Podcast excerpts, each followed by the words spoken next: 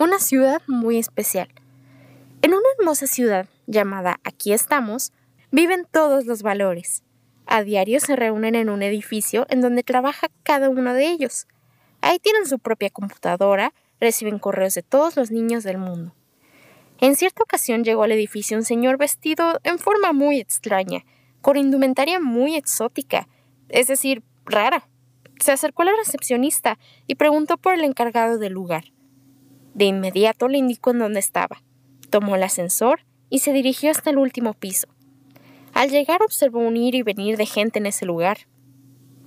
Acercándose a la secretaria, le preguntó por el gerente.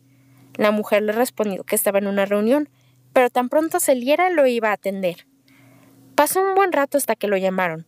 Cuando estuvo enfrente del señor Etos, le expresó Vengo a proponerle un pacto. Ya sé que se ha tenido problemas últimamente y no sabe cómo resolverlos.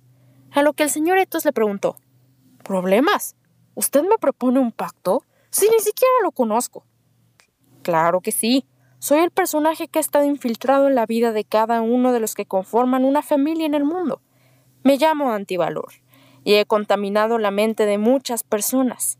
Así que si no quiere que esto continúe, vengo a firmar un convenio con usted. ¿Y cómo sería ese acuerdo? Mire, ¿ve usted mis ropas?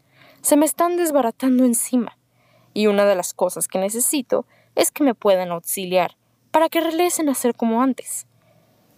¿Y cómo podríamos ayudarlo? respondió el señor Etos. Existe una cajita en una de vuestras computadoras. Búsquela y destrúyela. Así puedo volver a tener la ropa que utilicé siempre.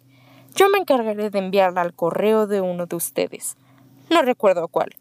Y además olvidé cómo destruirla. Está bien. De acuerdo, en este momento doy la orden para que busquen en cada computadora, para saber en dónde está. Habló por su interfón a la sala donde estaban todos los valores trabajando, y les comentó lo que necesitaba y que era urgente. De inmediato, cada uno empezó a buscar en su computadora, en la de tolerancia, nada. En la de libertad, nada. En el respeto, nada. La belleza, nada. La felicidad, nada. La honestidad, nada. Generosidad, nada. Amor, nada. Hasta que la computadora de perseverancia apareció un virus llamado antivalor en forma de cajita. Perseverancia se rascó la cabeza y comenzó a pensar en la manera de destruirlo. Ya sé, dijo en voz alta. Vengan todos y manden información de sus valores a esta cajita. Y así, cada uno lo fue haciendo. Y como la cajita no pudo soportar tanta información, ¡puf! se deshizo. De momento, el señor Antivalor sintió un cosquilleo y cambió sus ropas espantosas por un traje blanco, hermoso.